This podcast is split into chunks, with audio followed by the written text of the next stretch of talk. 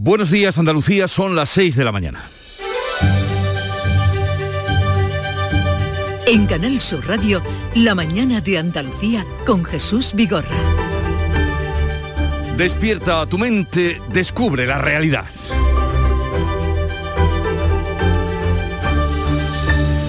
Aunque la medida tiene más de justicia poética que de eficacia, por primera vez un país en esta ocasión Rusia, ha sido expulsado del Consejo de Seguridad de Derechos Humanos de la Asamblea General de Naciones Unidas, mientras que los países miembros de la Unión Europea han acordado el quinto paquete de sanciones a Rusia por su invasión de Ucrania.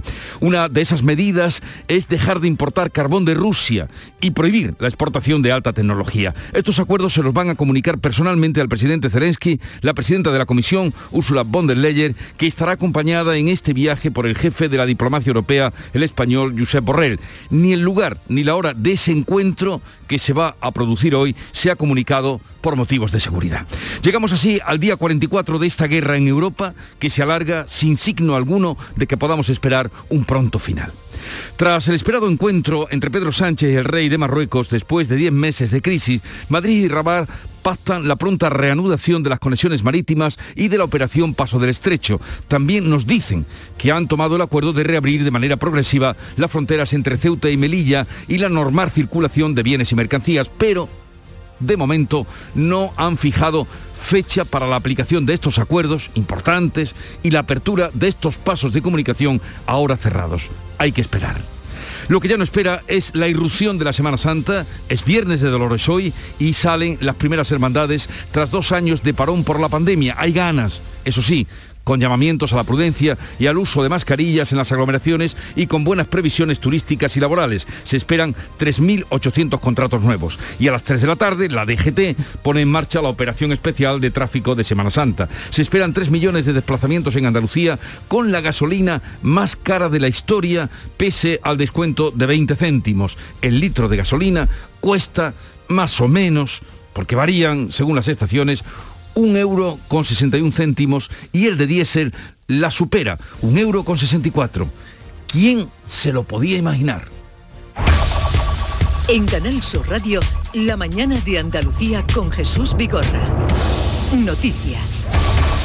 ¿Qué les vamos a contar con Carmen Rodríguez Garzón? Buenos días, Carmen. ¿Qué tal? Muy buenos días, Jesús. Y hoy, más que nunca, el tiempo. Pues sí, vamos a seguir hoy con cielos eh, poco nubosos. Después nos ocuparemos eh, un poco de la previsión de la Semana Santa, pero hoy, viernes de Dolores, cielos poco nubosos con intervalos de nubes medias y altas que se van a extender de oeste a este a lo largo del día. De nuevo, se esperan brumas y probables nieblas matinales. El viento de componente oeste puede soplar ocasionalmente fuerte en el litoral mediterráneo las temperaturas mínimas suben en toda Andalucía, las máximas en ascenso en el litoral mediterráneo, también en el tercio oriental y sin cambios en el resto. 24 grados de máxima hoy en Málaga, 22 en Sevilla, Huelva y Córdoba, 20 en Granada y Almería, 19 en Jaén y 18 de máxima en Cádiz. O sea, esto quiere decir que viene la Semana Santa con buen tiempo, luego daremos más detalles.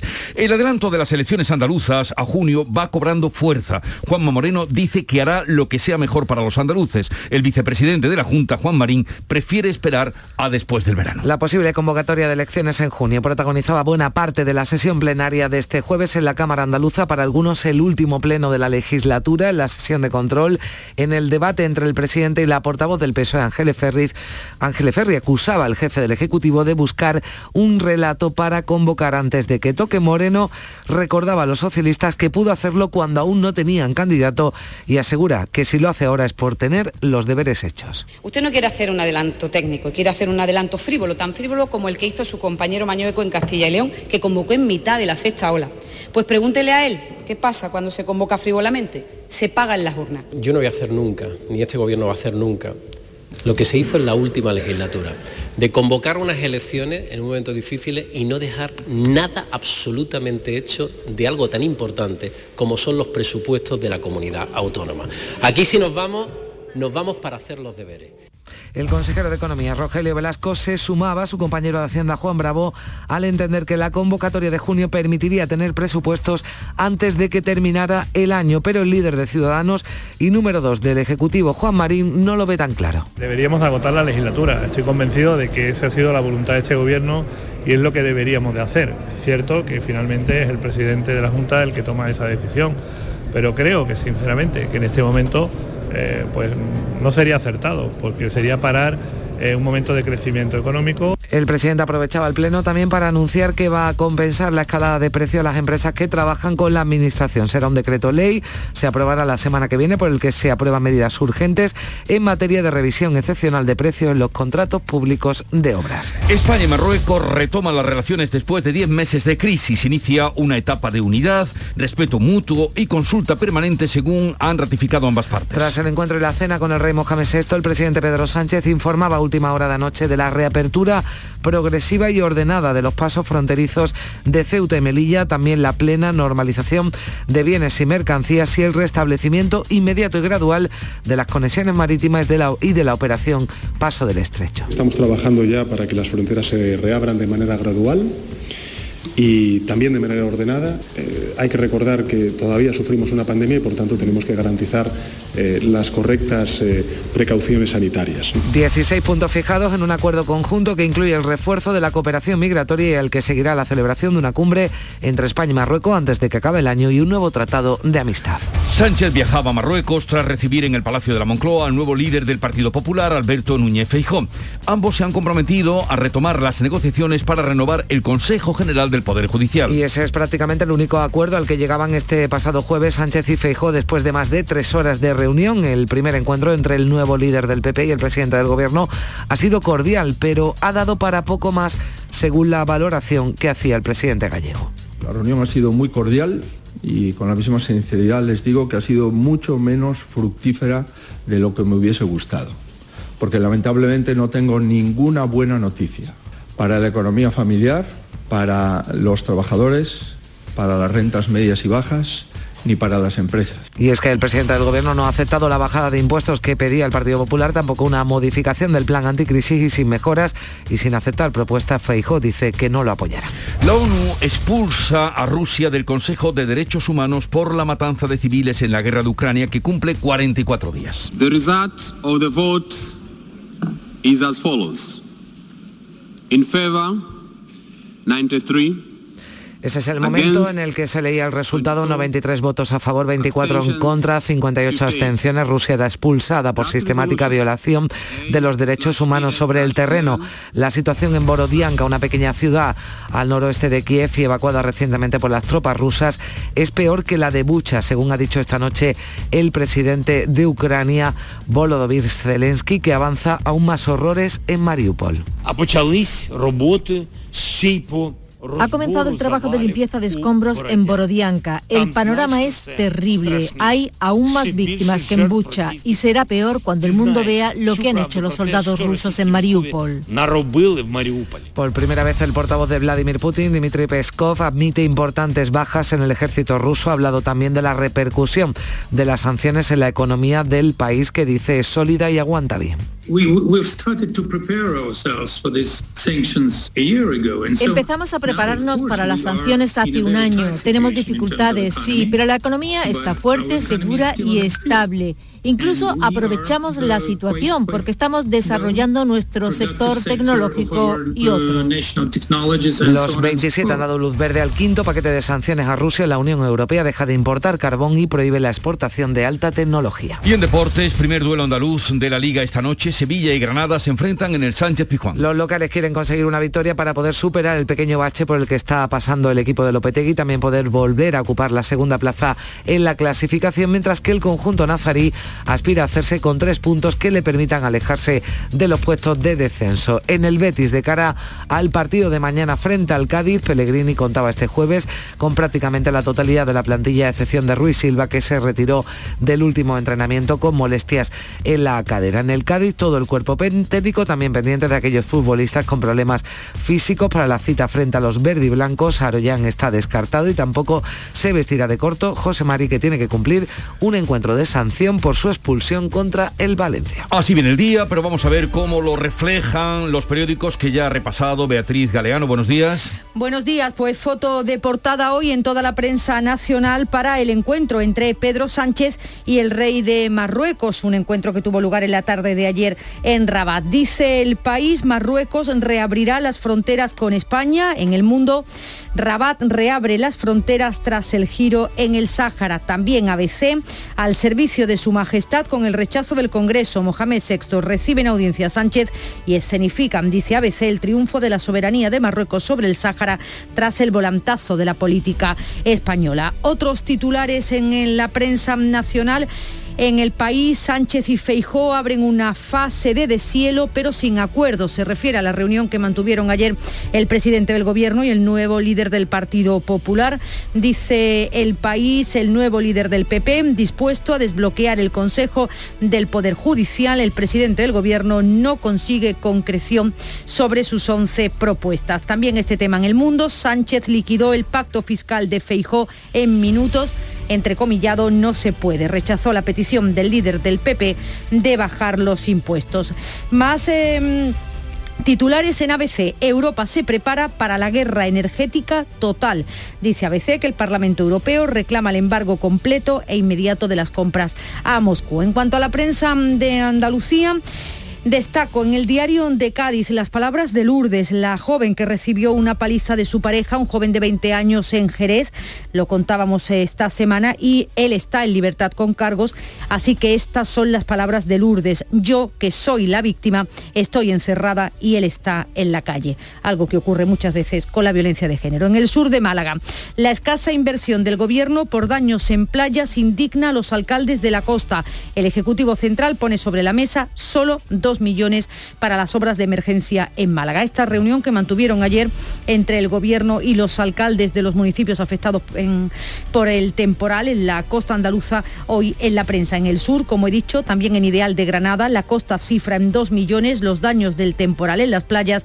En Ideal de Almería, las playas recibirán 1,6 millones de emergencia por los daños. En todos los casos consideran insuficientes estas ayudas. Pues eh, ya veremos si le da para reparar en cualquier caso se emplean, eh, se están empleando estos días para que todo esté perfecto cuando llegue el domingo, el fin de semana, cuando lleguen los visitantes. En la agenda informativa del día, Beatriz Almeda, buenos días. Buenos días, hoy miramos a Washington. La ministra de Industria, Reyes Maroto, espera dar buenas noticias sobre la aceituna de mesa. Se va a reunir con los responsables de comercio del gobierno de Joe Biden. Es optimista, decía ayer, que los aranceles pueden pasar hoy a ser historia. Úrsula von der Leyen y Josep Borrell, ya lo habéis anunciado, visitan hoy Ucrania. La presidenta de la Comisión Europea y el jefe de la diplomacia van a Kiev a dar su apoyo a Zelensky. Poco se sabe de la agenda por motivos de seguridad, pero sí conocemos que van a confirmarle el quinto paquete de sanciones que ha aprobado la Unión Europea contra Rusia. Sánchez, ya de vuelta de Marruecos, estará en Barcelona, va a conocer el centro de refugiados de Ucrania Seguro que vamos a hablar hoy mucho, vamos a oír mucho hablar de ese viaje a Marruecos y del pacto que se ha firmado. Y hoy es 8 de abril, Día Internacional del Pueblo Gitano. FACALI, la Federación de Asociaciones de Mujeres Gitanas, piden su manifiesto Igualdad, Paz y Gitanidad, que es la reivindicación de la personalidad gitana, de su cultura y de su forma de ver el mundo. El presidente de la Junta asiste a un acto conmemorativo en Córdoba.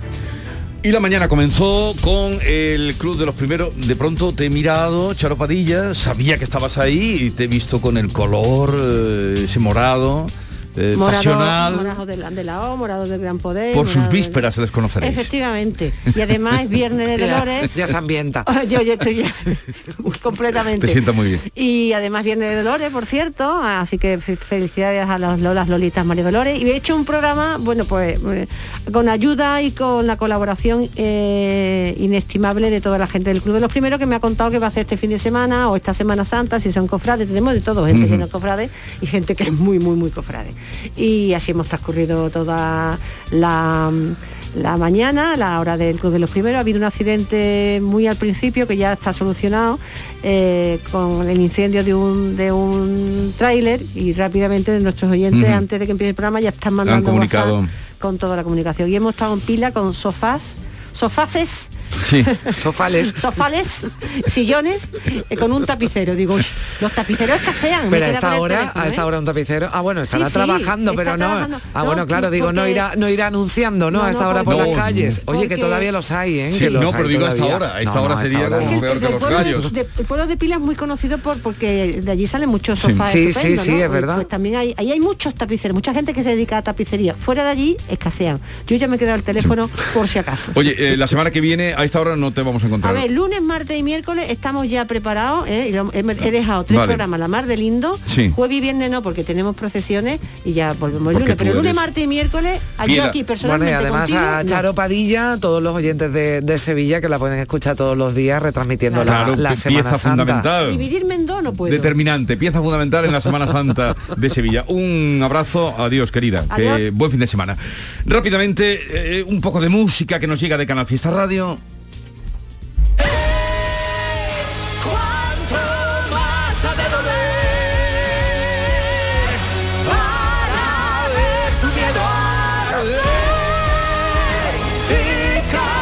Es Mónica Naranjo, Bumburi, Ey y dos cositas o algunos nombres de personas que van a estar por aquí. Les interesará mucho saber que vamos a hablar mm, con el eh, responsable que nos pueda dar cuenta, el delegado territorial de la AEMET para Andalucía, que nos pueda dar cuenta de qué previsión tenemos. Bueno, decías tú que hoy, hoy buen tiempo, eh, mañana y el domingo también. Eh, la cosa se pone fea, vamos, fea, a ver, que, queremos que llueva, pero que se podía aguantar un poquito. semana. Lunes y martes la cosa se pone fea, pero a ver qué nos dicen, porque a medida que se vaya acercando, ya saben que las previsiones son más fiables. Y el resto parece que bien. Vamos a, preguntarle y que, nos, pues y que nos cuente. Será con detalle que le daremos. Luego vamos a hablar de la campaña de la renta con Joaquín López Flores, es el jefe regional de la agencia tributaria en Andalucía. Vamos a ir a explicarle lo más preciso que podamos algunas novedades. A los que queden en Jesús, porque vaya la de gente que el primer día, el primer día estaba ya dándole ok al borrador. Qué, ganas. Por ahí levantan la mano. qué ganas de declarar. decían a las siete y media de la mañana 500 personas por minuto. O sea, en fin, muy llamativo, incluso para el propio director de la agencia tributaria. A ver qué nos dice aquí en Luego lo comentaremos. Vendrá por aquí Joaquín Muekel y eh, al menos anunciarles, entre las muchas cosas que luego tendremos a la última hora del programa, Granada ha hecho un disco, bueno, lo ha hecho un productor musical de, toda la vida que se llama Pablo Sánchez, eh, Peligro, Producciones Peligrosas.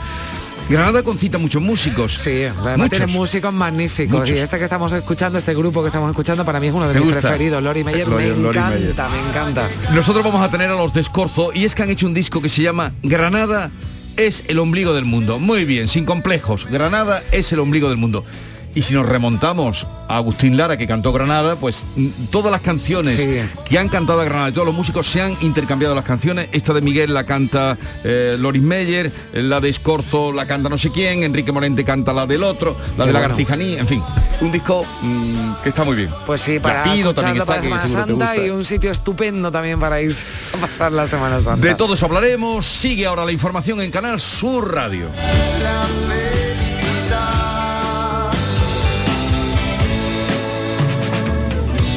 La mañana de Andalucía. Con tu coche no te líes. Conmigo te mueves seguro, eres puntual, ahorras, llegas donde quieras y contaminas menos. Transporte público de Andalucía, seguro, económico y sostenible. En Lidl nos gusta la variedad, las verduras de origen andaluz. Por eso esta semana te traemos a nuestras tiendas una gran variedad de tomates muy de aquí. Como el tomate Rafa 0,99 euros 500 gramos. Es andaluz, es bueno. Lidl, marca la diferencia. La mañana de Andalucía con Carmen Rodríguez Garzón. Canal Sur Radio. 6 y 19 minutos, el adelanto electoral se ha colado en la sesión de control del gobierno andaluz de este jueves. Ha sido el asunto más destacado en el debate que mantenía el presidente y el principal partido de la oposición, el PSOE. Ambos se han reprochado la utilización política de la cita con las eh, urnas, pero también en otros eh, debates que tenían lugar en la Cámara se colaba ese posible adelanto electoral que va cobrando fuerza, en, en especial entre miembros del gobierno y del principal partido de la oposición. El PSOE, por ejemplo, preguntaba por los contratos express que se han hecho en la sanidad andaluza al consejero de salud. Aguirre les acusaba de deslealtad y entonces el socialista Javier Carnero le despedía tras afirmar que sería la última vez que intervendría en la presente legislatura. Es lo que se respiraba en el interior del Parlamento mientras los corrillos periodísticos se debatía si será a finales de abril cuando el presidente de la Junta convoque las elecciones para que se celebren a mediados de junio. Y es el día 19 la fecha que se maneja con casi toda seguridad. Pero el Pleno seguía. Elías Bendodo, el consejero de la presidencia, subía el tono de su intervención y respondía así al Partido Socialista. El PSOE en Andalucía corre como pollo sin cabeza. Corre como pollo sin cabeza. Y allí, donde creen que pueden hacer ruido, allí van corriendo. Eso es lo que están. No hay más. No tienen proyecto. No tienen alternativa no tienen nada que ofrecer a los andaluces porque detrás de las siglas suyas no hay un partido, hay una colección de supervivientes. Y también hablaba del adelanto electoral el secretario general del PSOE andaluz, Juan Espadas, eh, decía que Moreno ya tiene tomada la decisión. Si esto está escrito, si aquí sabemos todos perfectamente que va a haber elecciones en junio, el único que no nos lo quiere decir hasta que no decida decirlo, que además tiene capacidad para ello, es el presidente de la Junta de Andalucía.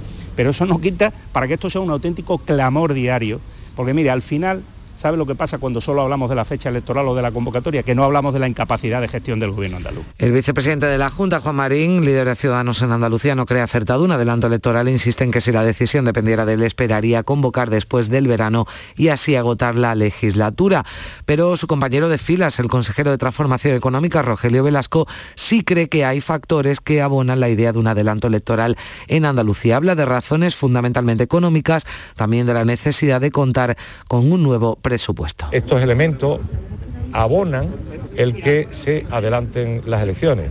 Efectivamente, no contar con un presupuesto propio, sino para este año, sino un presupuesto prorrogado, impide o obstaculiza mucho el que esa inflación vaya a reducirse. De manera que por ahí también es recomendable tener un presupuesto propio y en consecuencia llamar a elecciones antes del periodo eh, inicialmente previsto. Velasco en línea con lo que viene defendiendo el consejero de Hacienda Juan Bravo. El Pleno nos dejaba también el anuncio del presidente de la Junta de que va a compensar la escalada de precio a las empresas que trabajan con la Administración. De manera excepcional, revisarán los precios de los contratos de obras públicas para que las empresas puedan ser viables y garanticen el empleo. Mejorando también la normativa nacional y ampliando la cobertura a muchos contratos y más empresas que se podrán beneficiar de esta medida en la que vamos a poder compensar de unas pérdidas que actualmente ponían en peligro la propia viabilidad de esos contratos de las empresas y sobre todo, que es lo que más nos preocupa, de miles de puestos de trabajo en Andalucía. Muchas gracias. Y vamos ya con la política nacional. El Gobierno y el PP retomarán las negociaciones para renovar el Consejo General del Poder Judicial y el resto de los órganos constitucionales. Es prácticamente el único acuerdo al que llegaban este pasado jueves eh, Pedro Sánchez y Alberto Núñez Feijó después de más de tres horas de reunión. Eh, decía Núñez Feijó que ha sido cordial ese encuentro, pero que ha dado para poco más, aunque el gobierno parece más contento, decía la portavoz Isabel Rodríguez, aunque habla de poca concreción. Ha sido fructífera, provechosa y han hablado mucho, pero ha habido poca concreción y ninguna eh, documentación. En materia económica, el presidente del Gobierno no ha aceptado la bajada de impuestos que le pedía el líder del Partido Popular, tampoco una modificación del plan anticrisis y decía Feijó, sin mejoras y sin aceptar propuestas no van a apoyar ese plan. Apoyar este plan sin modificaciones, sin mejoras, sin aceptar propuestas, pues eh, no es posible apoyarlo. Y Madrid y Rabat retoman las relaciones después de 10 meses de crisis. Se inicia una etapa de unidad, respeto mutuo y consulta permanente. Así lo han ratificado ambas partes tras el encuentro y la cena con el rey Mohamed VI. Pedro Sánchez informaba a última hora de anoche de la reapertura progresiva y ordenada de las fronteras con Marruecos, de las fronteras de Ceuta y Melilla, también de la plena normalización de bienes y mercancías y el restablecimiento inmediato y gradual de las conexiones marítimas y de la operación Paso del Estrecho. No se han concretado fechas, decía el presidente que la pandemia sigue estando ahí. Han sido 16 puntos fijados en un acuerdo conjunto que incluye el refuerzo de la cooperación migratoria y el que seguirá la celebración de una cumbre entre España y Marruecos antes de que acabe el año. No se ha hablado de la soberanía territorial de España porque dice Sánchez, esta no se cuestiona. La integridad territorial de España, eh, su soberanía eh, está eh, claramente garantizada, fuera de duda no solamente por nuestra Constitución, sino también, lógicamente, por el compromiso del Estado y, por extensión y en particular del, Gobierno de España. Bueno, pues así hablaba de las ciudades autónomas de Ceuta y Melilla, Pedro Sánchez, que llegaba a Marruecos después de que el Congreso de los Diputados aprobara una iniciativa de sus socios de Unidas Podemos junto a Esquerra y Bildu, defendiendo un referéndum de autodeterminación sobre el Sáhara Occidental dentro del marco de las resoluciones de la ONU. El Partido Popular apoyaba esta iniciativa, ya lo había anunciado Vox y Ciudadanos se abstenían y el PSOE finalmente votaba en contra y se desmarcaba así de sus compañeros de gobierno. La vicepresidenta segunda, Yolanda Díaz, decía en los pasillos del Congreso que no ve comprensible el giro socialista, pero que es muy respetable, aunque no lo comparta Unidas Podemos. Decía que tiene una intuición. El argumento del Partido Socialista mm, también es votar en contra sencillamente porque ha cambiado de posición e intuyo que el hecho de que hoy el presidente viaje a Rabat algo tiene que ver y hablamos eh, de esas buenas noticias que esperan dar hoy, la ministra de Industria, Reyes Maroto, sobre la aceituna de mesa. Y es que se va a reunir en Washington con los responsables de comercio del gobierno de Joe Biden y confía en que retiren por fin los aranceles de Estados Unidos sobre este producto. Maroto ha dicho que en estos momentos solo hay que imponer sanciones a Putin y que los aliados deben hacer lo contrario, reforzar las relaciones. Desde la ONU, la Asamblea General ha expulsado a Rusia del Consejo de Derechos Humanos por la invasión de Ucrania, por la muerte de civiles, especialmente por esas eh, imágenes atroces que se han visto en la ciudad de Busha. En la Eurocámara se ha aprobado una resolución pidiendo un embargo total a la energía rusa con una aplastante mayoría de 513 votos a favor y solo 22 en contra. Y la OTAN ha aprobado el envío de más armas a Ucrania. La Alianza Atlántica, por primera vez desde que empezó la guerra, se ha reunido con su ministro de Exteriores, con el ministro ucraniano, Dimitro Kuleva, cuya agenda está clara. Mi agenda es muy simple y solo tiene tres puntos. Armas, armas y armas. Estamos convencidos de que la mejor forma de ayudar ahora a Ucrania es proveerla con todas las armas necesarias para contener a Putin y para derrotar al ejército ruso en Ucrania. Se cumplen 44 días de guerra. La situación preocupa en Borodianka, una pequeña ciudad al noroeste de la capital que ha sido evacuada recientemente por las tropas rusas. Dice que eh, ha dicho el presidente de Ucrania que la situación puede ser incluso peor que la de Busha. El gobierno, volvemos a España, no pone límite presupuestario para recuperar el litoral andaluz afectado por los temporales. En una primera reunión con los alcaldes de los municipios que han sufrido desperfectos en sus playas, el secretario de Estado de Medio Ambiente, Hugo Morán, se ha comprometido a destinar 6 millones de euros, básicamente para la reposición de arena. No hay limitación presupuestaria para atender eh, este requerimiento, es decir, lo que en último término haya que abordar eh, en el coste presupuestario que sea a partir de los 6 millones que ya tenemos cuantificados en estos momentos será lo que se destine pues esos 6 millones iniciales que los alcaldes de los municipios afectados ven insuficiente. En Granada, los 10 alcaldes de la costa han pedido al Gobierno central que se agilicen los proyectos de los espigones porque de momento solo hay previsión de que este año se empiece a construir uno en Motril. Para que se agilicen las tramitaciones administrativas de todos esos proyectos, de todas esas estructuras defensivas, de todos esos espigones a lo largo de la comarca, que hace, que hará que nuestras playas estén mucho más defendidas y que puedan afrontar eh, esos temporales. 1,6 millones de euros va a recibir Almería, un millón y medio de euros va a destinar el gobierno a las playas de la provincia de Cádiz, dinero que como decimos va a servir sobre todo para reponer la arena perdida, algo más de 2 millones van a ir a Málaga, aunque ya la Diputación Provincial ha anunciado que va a destinar 20 millones en ayudas económicas a los ayuntamientos para hacer frente a esos daños ocasionados por los últimos temporales. Son las 6 y 29 minutos, vamos ya con un avance de la información del deporte con Antonio Camaño. Antonio, ¿qué tal? Buenos días. Hola, ¿qué tal? Muy buenas. Sevilla y Granada abren la jornada del Campeonato Nacional de Liga esta noche, se enfrentan en el Estadio Ramón Sánchez Pijuán. Los locales quieren conseguir una victoria para poder pasar el pequeño bache por el que está pasando el equipo y también para volver a ocupar la segunda plaza en la clasificación, mientras que el conjunto nazarí aspira a hacerse con los tres puntos que le permitan alejarse de los puestos de descenso. Ambos entrenadores, eh, Julio Lopetegui piensa en la Liga de Campeones, Torrecilla en la salvación. Hay que estar preparado para pelear eh, esa, posición hasta el final de liga. Yo creo que va a estar ajustadísima hasta el final de liga. Tenemos que afrontar así. Tenemos que, seguir eh, con, esa, con esa creencia todos porque es la única manera de, de poder sacar los puntos y mañana sábado a las 12 de la tarde en el Estadio Nuevo Mirandilla en Cádiz se enfrenta el Betis al conjunto amarillo. Un Betis que aspira también en la pelea por la Liga de Campeones, que quiere acercarse al Sevilla y un Cádiz que salió de los puestos de descenso y que lógicamente no quiere volver a esa posición y tampoco perder el colchón. Eso dice Lucas Pérez. Ahora tenemos ese pequeño colchón como tú bien dices, pero que se puede perder en, en una jornada. La mañana de Andalucía con Jesús Vigorra.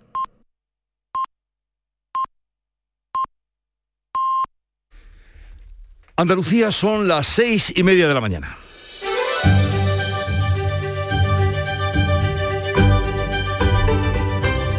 Y a esta hora vamos a repasar en titulares las noticias más destacadas que les venimos contando desde primera hora de la mañana con Carmen Rodríguez Garzón.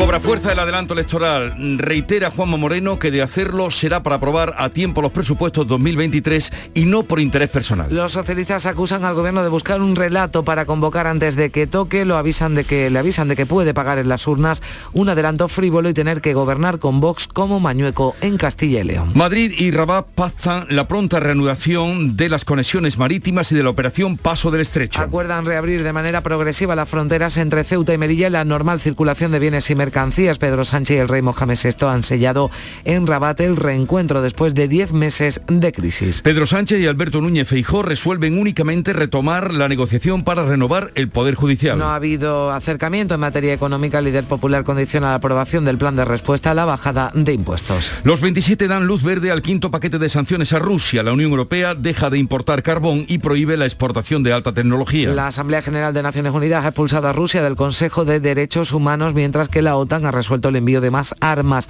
a Ucrania. Zelensky denuncia una matanza peor que la de Busha en la ciudad de Borodianka. La Secretaría de Estado de Medio Ambiente y las diputaciones activan ayudas extraordinarias contra los efectos del temporal. No se pone límite a la inversión. De momento el Estado aportará 6 millones para reponer arena en el litoral de Cádiz, Granada, Málaga y Almería. Es viernes de Dolores, víspera de la Semana Santa, salen las primeras hermandades tras dos años de parón por la pandemia. Con llamamientos a la prudencia y al uso de mascarillas en las aglomeraciones y con buenas previsiones turísticas y laborales. De hecho, se esperan 13.800 nuevos contratos. A las 3 de esta tarde, la DGT pone en marcha la operación especial de tráfico de Semana Santa. Se esperan 3 millones de desplazamientos en Andalucía con la gasolina más cara de la historia, pese a los, a los 20 céntimos de descuento. El litro de gasolina cuesta 1,61, el de diésel 1,64. Hoy 8 de abril es el Día Internacional del Pueblo Gitano. Facal y la Federación de Asociaciones de Mujeres Gitanas ha pedido en su manifiesto igualdad, paz y gitanidad.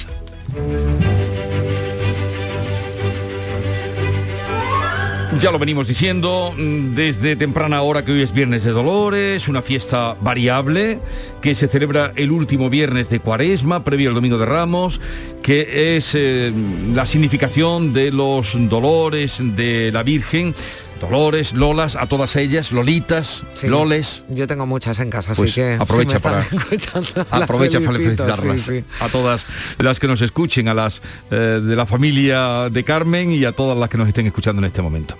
Y eh, el día de hoy, que es 8 de abril, tal día como hoy del año 1928, una curiosidad, una corrida de toros celebrada en Sevilla era presidida por primera vez por una mujer. Se llamaba María Luisa Seras, era concejala del ayuntamiento, en la que actuaron el algabeño Cayetano Ordóñez y Mariano Rodríguez, que tomaba la alternativa. ¿En qué año has dicho? 1928. Pues sí, que, en fin, había adelantada, eso tuvo que ser un, escándalo, seguro. ahí había unas ganas de, por igualdad, ¿no?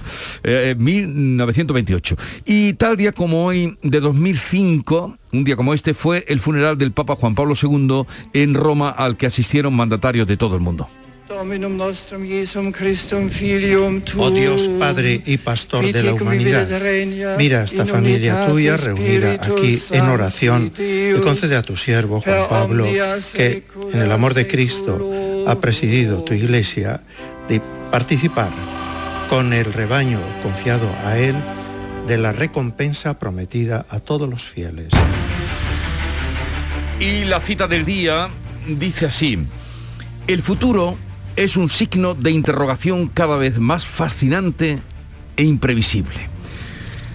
La traigo porque Norman Foster, uno de los arquitectos más reconocidos, prestigiados del momento, acaba de inaugurar una exposición, habrás visto, de él es coleccionista de coches antiguos, coche fantástico. Y lo, él eh, une el vehículo, el coche, con el arte. Eh, está en el Guggenheim, está hasta septiembre, podemos ir a verla, pero me sorprende que un hombre con 86 años, curioso por todo, que no se cansa de crear, diga esto. El futuro es un signo de interrogación cada vez más fascinante e imprevisible pues eh, tiene todavía muchas cosas que hacer, no, no, no para, así que nada. Los, coches son maravillosos, si, si, puedes o pueden ustedes cuando pasen por el Guggenheim, porque eh, se han visto estos días en la revista, incluso en la, en la tele, y es maravillosa la, la exposición, debe serlo. Bien, vamos ahora a la segunda entrega de la prensa de hoy, ya vista y revisada por Beatriz Galeano. Pues sí, vamos a ver qué depara el futuro en esas relaciones entre España y Marruecos, por ejemplo. Esa es eh, la portada de prácticamente toda la prensa hoy nacional, la foto para Pedro Sánchez y el rey de Marruecos, Mohamed VI. Marruecos reabrirá las fronteras con España, es lo que dice el país. Rabat reabre las fronteras tras el giro en el Sáhara, el mundo ABC al servicio de su majestad con el rechazo del Congreso. Mohamed VI, dice a veces, recibe en audiencia Sánchez y escenifica el triunfo de la soberanía de Marruecos sobre el Sáhara tras el volantazo de la política española. Otros asuntos de portada en el país, la reunión entre Sánchez y Feijó, que también tuvo lugar ayer, abren una fase de deshielo pero sin acuerdos. El nuevo líder del PP, dispuesto a desbloquear el Consejo General del Poder Judicial, el presidente del Gobierno no consigue concreción sobre sus 11 propuestas. Es el resumen que hace en su, en su portada El País. En el mundo, Sánchez liquidó el pacto fiscal de Feijó en minutos, entrecomillado, no se pueden. Rechazó la petición del líder del PP de bajar impuestos. Ni hay acuerdo ni lo va a haber. En el titular del mundo, en el caso de ABC este otro tema. Europa se prepara para la guerra energética total. Hace un, hace un resumen de lo último ocurrido en la guerra con Ucrania. El Parlamento en la guerra de Ucrania. El Parlamento Europeo reclama el embargo completo e inmediato de las compras a Moscú o Bruselas ve inevitable el cese de las importaciones de gas y petróleo pese a las pérdidas incalculables. También en la guerra de Ucrania en el país, Rusia recibe más castigo de la Unión Europea y sufre un revés en la ONU. En cuanto a la prensa de Andalucía, comienzo por las palabras de Lourdes en el diario de Cádiz. Lourdes es la chica de 17 años brutalmente agredida por su pareja de 20. Ocurría esta semana. El chico, como digo, de 20 años está en libertad con cargos, así que estas son las palabras de Lourdes. Yo, que soy la víctima, estoy encerrada y él está en la calle. También en Diario de Cádiz, la provincia vivió en marzo el mes más húmedo en 60 años. En cuanto a la prensa de Granada, de Almería, de Málaga, hacen referencia a la reunión que mantuvieron ayer los alcaldes con miembros del gobierno de, eh, para tratar el tema de las playas y los daños ocasionados por el temporal que tenía lugar a principios de esta semana. En el sur de Málaga, con este titular, la escasa inversión del gobierno por daños en playas indigna a los alcaldes de la costa. Se va a invertir dos millones de euros en obras de emergencia en Málaga. Lo consideran insuficiente. También en Ideal de Granada, la costa cifra en dos millones los daños del temporal en las playas o en Ideal de Almería. Las playas recibirán 1,6 millones de emergencia por los daños. En este viernes de Dolores también temas que tienen que ver con, como no, con la Semana Santa, el caso, por ejemplo, del Día de Córdoba. Córdoba se blindará durante la Semana Santa con 270 agentes. Hablan del dispositivo de seguridad que estará en marcha en la ciudad para que no haya problemas. También, por ejemplo, este asunto en Huelva Información, las playas se ponen a punto para recibir a los primeros visitantes o en Ideal de Jaén. En Ideal de Jaén destaco este otro tema, derribo de las instalaciones de Jaén. El gobierno alega falta de seguridad, el PP critica con dureza la decisión. Recordemos que estas instalaciones ardieron, parte de las instalaciones ardieron hace ya tres años. El ayuntamiento entonces decidió cerrar la empresa municipal y ahora definitivamente derriba las instalaciones, así que el adiós definitivo a otro medio, en este caso en Jaén. 6.39 minutos de la mañana, sigue la información en Canal Sur Radio. La mañana de Andalucía. En Vitaldent, este mes, 15% de descuento en tu tratamiento dental. Porque sabemos que tu sonrisa no tiene precio. ¿Cuál? ¿Mi sonrisa? ¿Será la mía? Oye, ¿y la mía? Claro, la vuestra y la de todos. Hacer sonreír a los demás no cuesta tanto. Pide cita en el 900 101 001 y ven a Vitaldent. Humor, ingenio, música en directo, entrevistas. Todo lo tienes en el show del comandante Lara y te esperamos los domingos en la medianoche para que disfrutes de la radio más original y divertida. ¡Vas a flipar! ¡Síguenos! El show del comandante Lara. Este domingo en la medianoche. Quédate en Canal Sur Radio, la radio de Andalucía. La mañana de Andalucía con Carmen Rodríguez Garzón. Canal Sur Radio. 7 menos 20 minutos de la mañana, la luz se desploma hoy en España, el precio medio más bajo en el mercado mayorista desde antes de la invasión rusa de Ucrania. El megavatio hora va a costar 154 euros, unos 60 euros más barato que en el día de ayer. El precio máximo se va a dar entre las 10 y las 11 de la noche, algo más de 250 euros, y se van a registrar mínimos de 7 euros esta tarde entre las 4 y las 6. Además, habrá precios especialmente baratos también esta tarde entre las 3 y las 4, las 6 y las 7, tramos horarios en los que la luz costará 20 euros el megavatio. Son cifras que no dábamos desde hace mucho tiempo. Tampoco hace, también hace mucho tiempo que nos dábamos eh, cifra como la de los precios de los carburantes, que eso sí, han descendido un 10% en la última semana, pero a pesar de ese descenso, la gasolina se vendía este jueves a una media de 1,61 euros el litro, un 22% más caro que hace un año el gasoil a 1,64, un 39% más caro. Con respecto al ahorro de los 20 céntimos, la ministra de Hacienda dice que ya se han abonado los anticipos de la rebaja de los carburantes a más de 4.000 gasolineras y esto supone más del 90% de las que lo habían solicitado. Dice Montero que no entiende las razones por las que las empresas de carburantes van a recurrir esa medida del Gobierno. Hemos ya eh, pagado ese anticipo a unas 4.050 gasolineras, algo más de 4.050 gasolineras, una cifra que se va incrementando cada día y que representa el 90% de aquellos que han solicitado este anticipo. Hay gasolineras que quizás tengan un problema en la cuenta corriente, que quizás no tengan un número eh, de identificación que se corresponda con las bases de datos y son las cuestiones que se están solventando por parte de Transición Energética y también por parte de la propia información de la agencia tributaria. Pues ya lo sabes, si se van a poner al volante, esos son los precios de la gasolina con ese descuento de 20 céntimos el litro y a las 3 de la tarde también si se van a poner en carretera, ténganlo en cuenta, la DGT pone en marcha la operación especial de tráfico con motivo de la Semana Santa, en la que se prevé más de 3.200.000 desplazamientos de largo recorrido en Andalucía hasta el domingo 17 de abril, porque esta operación tiene dos fases, una primera de salida desde las 3 de hoy hasta la medianoche del domingo 10, que comprende el fin de semana que precede a la Semana Santa, y también una segunda fase con mayor volumen y desplazamientos de vehículos a lo largo de toda la red viaria, que comenzará a partir del mediodía del miércoles 13 de abril hasta, las, eh, hasta la medianoche ya del lunes 18. El flujo, el flujo principal de tráfico se va a dar desde y hasta los grandes núcleos urbanos, también en poblaciones con actos religiosos tradicionales, segundas residencias, costa, zonas de montaña o para la práctica de deportes de invierno. Tras dos años sin Semana Santa, sin procesiones en la calle, se prevé que para estos días se produzca un importante éxodo de vehículos. Ya saben que hay en marcha para concienciar sobre la necesidad de aumentar la atención al volante y evitar accidentes.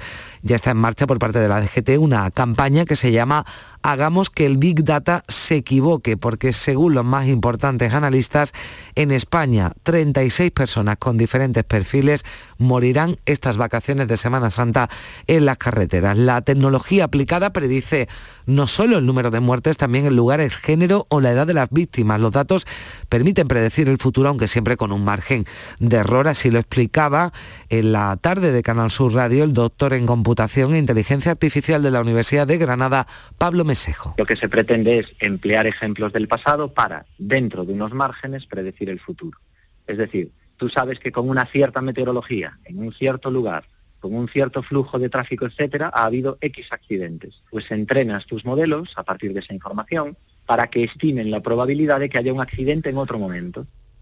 Las previsiones turísticas para esta Semana Santa son muy buenas, en algunos casos similares ya a los niveles prepandemia. Según Excel Tour, la Alianza para la Excelencia Turística, la ocupación estará en Andalucía en un 93% de la que hubo en 2019. La vuelta de las procesiones, el pronóstico de buen tiempo para los días festivos han animado a las reservas, según Oscar Perelli, que es director de estudio e investigación de Excel Tour. Y eso hace que respecto a las previsiones que tenemos, cada vez que se va sucediendo la realidad, las van mejorando derivado de esas ganas de esas ganas de viajar. Y todos, cofrades y turistas pendientes del tiempo en Semana Santa, en Andalucía se esperan lluvias el lunes y el martes santo, pero el resto de la semana dará paso a un ambiente más estable, con un aumento de las temperaturas. Hoy y mañana sábado gozaremos en general de temperaturas propias de la época en amplias zonas del país, aunque la borrasca Diego dejará lluvias e intenso temporal marítimo en el norte. El domingo de Ramos esperamos una jornada con tiempo estable, con temperaturas en ascenso, pero las lluvias ya llegarán el lunes, se van a prolongar hasta el martes. Así nos lo contaba Manolo Mejía, muy pendientes del tiempo, climatólogo de Canal Sur Televisión se va a ir aproximando. El domingo por la noche ya aparecerá en zonas de eh, Portugal y también del oeste. Será el lunes cuando deja algunas precipitaciones. La jornada de martes santo probablemente será una jornada de transición. Eh, es probable que tengamos algunas precipitaciones, pero todavía depende un poquito de cómo se desgaste la situación de lunes, así que la lluvia no está completamente asegurada ese día. Bueno, al margen del tiempo y de cara a la celebración de esa Semana Santa de las procesiones, las hermandades llaman al uso general de mascarillas en la calle para cofrades y público, especialmente en las sillas y durante las aglomeraciones. Lo decía el presidente del Consejo de Hermandades y Cofradías de Sevilla, Paco Vélez, de cara a esas procesiones, apela a la responsabilidad individual para evitar contagios. Mascarilla, responsabilidad, distancia, va a ser difícil, pero bueno, en la medida en la que se pueda. Pero que depende mucho de nuestro comportamiento en Semana Santa y en feria, mm, bueno, pues puede depender que sigamos en esta, en esta línea que tenemos ahora mismo, más relajada, con menos ingresos, con menos muertos, con menos contagios eso ahora depende de nosotros. Y mirando ya la feria de abril, recuerden que las mascarillas van a dejar de ser obligatorias, su uso va a dejar de ser obligatorio en espacios cerrados, en interiores a partir del 20 de abril y esto significa que la feria de Sevilla se va a celebrar sin esa restricción. El alcalde de la ciudad, Antonio Muñoz, es cauto en cuanto a este asunto, apela al sentido común para que la feria no se convierta en un foco de contagios. Sigo haciendo una llamada a la precaución, al sentido común y en la medida de lo posible que se pueda llevar la mascarilla, pues que la sigamos llevando, porque la pandemia no ha desaparecido. ¿eh? Entonces, aunque no sea obligatorio, yo creo que eh, hay que seguir eh, tomando ciertas precauciones. Hoy de nuevo, Ministerio y Consejería van a ofrecer los datos de la pandemia para conocer la evolución del coronavirus, unos datos que como recordarán ya solo se ofrecen martes y viernes. Los últimos ofrecidos señalaban una bajada de la tasa de incidencia en 40 puntos aquí en Andalucía hasta situarse en los 250 casos por cada 100.000 habitantes. La mayoría de los españoles considera que lo peor de la pandemia ya ha pasado, así lo indica el último barómetro del CIS publicado ayer coincidiendo con el Día Mundial de la Salud en el que la ministra Carolina Darias entregaba galardones a los sectores que se han volcado en este tiempo de pandemia, médicos, enfermeros que han dado la vida por salvar otras, decía Darias, y otros muchos que han contribuido a que nuestra vida se normalice. Asegurar, decía Najaren, la vida de las personas en sentido amplio es la razón de ser de la política. Esta es, a mi juicio, la misión que las instituciones públicas debemos asumir como propia. Dotar a las personas de las oportunidades para que puedan desarrollar una vida digna allá donde vivan. La industria cultural andaluza va a recibir 16 millones de euros de los 115 de fondos europeos destinados para impulsar al sector durante los dos próximos años. Así se ha acordado la conferencia sectorial de cultura celebrada este jueves en el Museo de Bellas Artes de Sevilla y han participado todos los consejeros autonómicos junto al ministro Miquel Iseta que señalaba que tiene presente la anhelada ampliación del Museo de Bellas Artes, aunque deberá esperar los próximos presupuestos. Ese museo va a tener una ampliación, va a tener una mejora. Lo que pasa es que ahora hemos decidido poner, digamos, todo el peso en la reforma del arqueológico y por lo tanto una cosa irá detrás de la otra, pero irá. Si podemos este año ya empezar a licitar un proyecto tal, lo haremos, pero eso tiene que ser a cargo de los presupuestos del año que viene. Lo decía Izeta aquí en la mañana de Andalucía. Hoy 8 de abril es el Día Internacional del Pueblo Gitano, una conmemoración para celebrar la cultura de las 300.000 personas que viven en Andalucía, gitanos que viven en Andalucía el Día del Pueblo Gitano también va a centrar la temática del programa Camelamos Naquerar que Radio Andalucía Información pone en antena en la mañana de los domingos, dirigido a la comunidad gitana de nuestra tierra. El presidente de la Junta, Juanma Moreno, y la presidenta del Parlamento, Marta Bosque, han querido formar parte del mismo, dirigiendo un saludo a los oyentes. Me siento muy orgulloso, muy orgulloso de que sea la radio pública andaluza la que realice esta labor, siendo el altavoz de tantas y tantas cosas que tienen que decir las gitanas y los gitanos de Andalucía. Y sobre todo, ayudando a derribar tantos falsos estereotipos y poniendo en valor todo... Pues programa que podrán escuchar al completo el domingo a las 9 de la mañana en RAI. Ahora 7 menos 10 se quedan con la información local. En la mañana de Andalucía de Canal Sur Radio, las noticias de Sevilla. Con Pilar González. Hola, buenos días. Volvemos hoy a ver nazarenos, pasos, cirios, un viernes de dolores como los de antes y en la calle ganas. Pues yo estoy aquí y tengo un montón de ganas después de dos años porque en 2020 todo el mundo pensamos que iba a haber, que estábamos muy emocionados y al, final no hubo. Como la gran mayoría de los sevillanos tenemos ganas este año de Semana Santa después de estos dos años de pandemia. Y este año pues sí, hay muchas ganas ya y se nota en el ambiente, la verdad. El tiempo va a acompañar, tenemos niebla ahora, nubes medias y alta, viento del oeste flojo, la máxima prevista es de 21 grados en Morón y Lebrija y 22 en Écija y en Sevilla. A esta hora 12 grados en la capital. ¿Eres de los que se desesperan cuando no carga un vídeo en YouTube? Vente a Unicable y combina nuestros servicios de fibra, móvil y televisión como quieras. En Unicable encontrarás tarifas de otro planeta. Visítanos en La Rinconada, Umbrete, Cantillana, Santiponce, La Puebla del Río, San José de la Rinconada y Alora, en Málaga. Encuéntranos en unicableandalucía.com. Recuerda, tu operador local es Unicable. Ya se ha ido Paco y otra vez se ha llevado las llaves del coche. Pero niña, que en Ferretería El Bombín, además de puertas acorazadas con sistema anti-bumping, son especialistas en duplicado de llaves de cualquier marca de coche. Pues de mañana no pasa que vaya a Ferretería El Bombín a hacerme un duplicado de llaves de mi coche. Ferretería El Bombín. Te esperamos en Polígono San Pablo, calle Tesalónica y en Triana, calle Febo. Este año sí salimos. Cada noche, a las 10, Canal Sur Radio te acerca a la Semana Santa.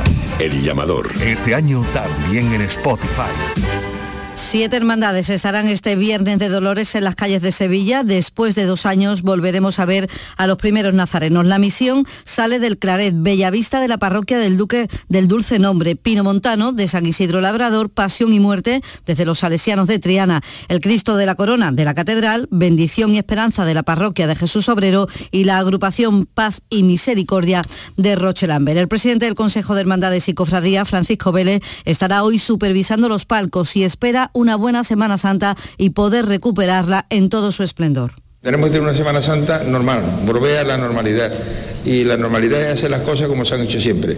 Ha habido cambios de, algunos itinerarios, pero bueno, que eso, eso ocurre siempre. Pero la estética y la forma de procesionar y va a ser prácticamente o igual que ha sido siempre. Vamos a tener la normalidad absoluta. Pide a cofrades y en público general que usen la mascarilla, sobre todo en las sillas y cuando haya aglomeraciones. El alcalde de Sevilla, Antonio Muñoz, visita hoy el CECOP, el centro operativo, y se activa el plan de seguridad para esta Semana Santa. 6.000 efectivos municipales entre policía y servicios se suman a 2.500 agentes de las fuerzas y cuerpos de seguridad. El alcalde confía en que todo esté bien el modelo de dispositivo fijado en el año 2019, que es la base para eh, que tengamos una fiesta de primavera con la absoluta normalidad o la Semana Santa con absoluta normalidad, que es lo que todos deseamos. Se mantienen siete zonas de máxima prioridad, los aforamientos necesarios que ya fueron consensuados con el Consejo de Hermandades. Ante la feria, Muñoz espera que no se convierta en un foco de contagios, apela al sentido común, especialmente dentro de las casetas, mientras que los caseteros de momento mantienen los paros, aunque tenían previsto comunicar hoy su decisión definitiva. Lo deciden los responsables de la asociación que aglutina a la patronal, pero no lo hacen en asamblea. El alcalde confía en que se desconvoque porque recuerda que no tienen motivos no hay ninguna modificación del marco legal en esta feria con respecto a la de hace tres años. Por tanto, yo soy optimista y espero que la feria se pueda desarrollar con absoluta normalidad, puesto que no hay argumentos para que no pueda ser así. Los bares y restaurantes prevén un lleno completo esta Semana Santa. El presidente de la Asociación de Hostelería, Antonio Luque, celebra además la eliminación de las mascarillas tras la Semana Santa. Tenemos prácticamente el 100% de reserva ya para este domingo de Ramos. Esperemos también que a partir del jueves santo también sea un lleno absoluto. Eh, muchos puestos de trabajo, 2.600 puestos de trabajo. Tenemos que empezar a cerrar ya esa cicatriz de estos dos años que han sido muy malos y además vemos muy apropiado ya que se quita la mascarilla, está quitado en el resto de países. Y a las 3 de la tarde comienza la campaña especial de tráfico. Se mantiene hasta el lunes a las 12 de la noche. El subdelegado del Gobierno, Carlos Toscano. Esperamos más de 800.000 desplazamientos durante la Semana Santa de Sevilla en la provincia. Eso motiva que desde los responsables de tráfico, desde la Guardia Civil de Tráfico, se monte un dispositivo importante que estará apoyado técnicamente tanto por helicópteros como por unidades de drones para canalizar todo ese tráfico a la ciudad, tanto de entrada como de salida. Cinco minutos nos separan de las 7 de la mañana. Por fin hemos llegado al pico más alto, 6.233 metros sobre el nivel del mar. Voy a llamar a mi madre para contárselo. ¡Mamá! En O2 tenemos la mayor red de fibra y cobertura móvil para que te conectes allá donde vayas. Infórmate en o2online.es o en el 1551. Porque realizar una obra eficaz y eficiente en Sevilla es posible. Revesan. Contamos y trabajamos con arquitectos, administradores de fincas y para particulares, llevando a cabo sus proyectos con la calidad y seriedad que nos caracteriza. Contáctenos en revesan.es. Revesan, transformando Sevilla. En Canal Sur Radio, las noticias de Sevilla. La ministra de Industria, Reyes Maroto, espera dar hoy buenas noticias sobre la aceituna de mesa. Se va a reunir en Washington con responsables de comercio del gobierno de Joe Biden y confía en que retiren por fin y definitivamente los aranceles de Estados Unidos sobre la aceituna de mesa. Maroto ha declarado que en estos momentos solo hay que imponer sanciones a Putin. Los aliados deben hacer lo contrario, reforzar las relaciones. El lunes habrá una nueva reunión sobre la financiación del metro de la línea del tramo de la línea 3 para concretar las aportaciones de las administraciones, que será en un 50% entre Junta y Gobierno Central. Y la nueva sede del Centro Común de Investigación de la Comisión Europea estará en el solar del que fuera pabellón de los descubrimientos aquí en la isla de la Cartuja, un edificio sostenible, innovador, que albergará a más de 400 científicos europeos. La ministra de Ciencia e Innovación, Diana Morán, ha destacado aquí en Sevilla el trabajo que realizan estas personas. Es una de las seis sedes que tiene la Comisión Europea repartida por toda Europa y son sedes de investigación interna que lo que hacen es eh, asesorar a los gobiernos de los Estados miembros de la Comisión Europea a tomar las mejores decisiones políticas de cara a mejorar la vida de los ciudadanos en temas tan importantes como el medio ambiente, la digitalización o la salud. Y el ministro de Cultura, Miquel Iceta, ha mostrado en Canal Sur Radio su compromiso con el proyecto de ampliación del Museo de Bellas Artes con cargo ya a los presupuestos del próximo año. Ese museo va a tener una ampliación, va a tener una mejora. Lo que pasa es que ahora hemos decidido poner, digamos, todo el peso en la reforma del arqueológico y por lo tanto una cosa irá detrás de la otra, pero irá. Si podemos este año ya empezar a licitar un proyecto tal, lo haremos, pero eso tiene que ser a cargo de los presupuestos del año que viene. Un grupo de voluntarios de la Policía Local de Sevilla pide la colaboración de los sevillanos para conseguir ayuda médica para Ucrania. A través de la Fundación Madrina quieren llevar ambulancia, generadores de electricidad, material quirúrgico, camas e incubadoras. Reclaman la ayuda económica del SAS y del Ayuntamiento, aunque según nos ha explicado uno de estos voluntarios, José Manuel Álvarez, de momento no tienen respuesta y la burocracia además paraliza a las administraciones. Por ello apela a la conciencia ciudadana o nos movemos nosotros o esas personas van a seguir muriendo. Y nosotros viéndola en la televisión, ¿eh? que el tiempo aquí y allí, los tiempos son muy diferentes. Allí la, la persona está muriendo por no poderse asistir. Es que no te pueden operar o poner un respirador porque no puedes conectar a la luz eh, los respiradores, no tienen generadores. La audiencia de Sevilla ha condenado a cuatro años de cárcel a un hombre de 30 que mandó por error vídeos pedófilos al Centro de Control y Seguimiento Telemático de casos de violencia machista. El acusado tenía una orden de alejamiento y llevaba una pulsera. Debía enviar fotos diarias con su posicionamiento, pero se equivocó. Su abogada ha dicho que estos errores se pagan. Llegó a transmitir, a difundir estos vídeos en los cuales ni había participado, ni en la elaboración, ni nada de ello, y además los había recibido y por error llegaron al sitio inadecuado en el momento que no debían. Tendrá que responder judicialmente por ello. Deportes, Antonio Camaño. Hola, buenos días. Enfrentamientos andaluces. Eh, tiene tanto Sevilla como Betis en esta jornada del Campeonato Nacional de Liga. La abre en el día de hoy el Sevilla enfrentándose al Granada con muchas ausencias como viene siendo habitual en el conjunto de Julen Lopetegui. No va a estar Fernando, no está Suso, Rekic, Acuña, Delaney. Oliver Torres no entrenó en la última sesión por molestias. Todo hace indicar que de nuevo muchas variantes en el 11 de Lopetegui. Y también enfrentamiento andaluz porque el Betis juega en el nuevo Mirandilla en Cádiz con la intención de seguir puntuando para meter presión al Sevilla. La idea es aspirar a la clasificación de la Liga de Campeones. A esta hora tenemos 9 grados en el Cuervo, 11 en Utrera, 7 en la Roda de Andalucía, 12 grados en Sevilla.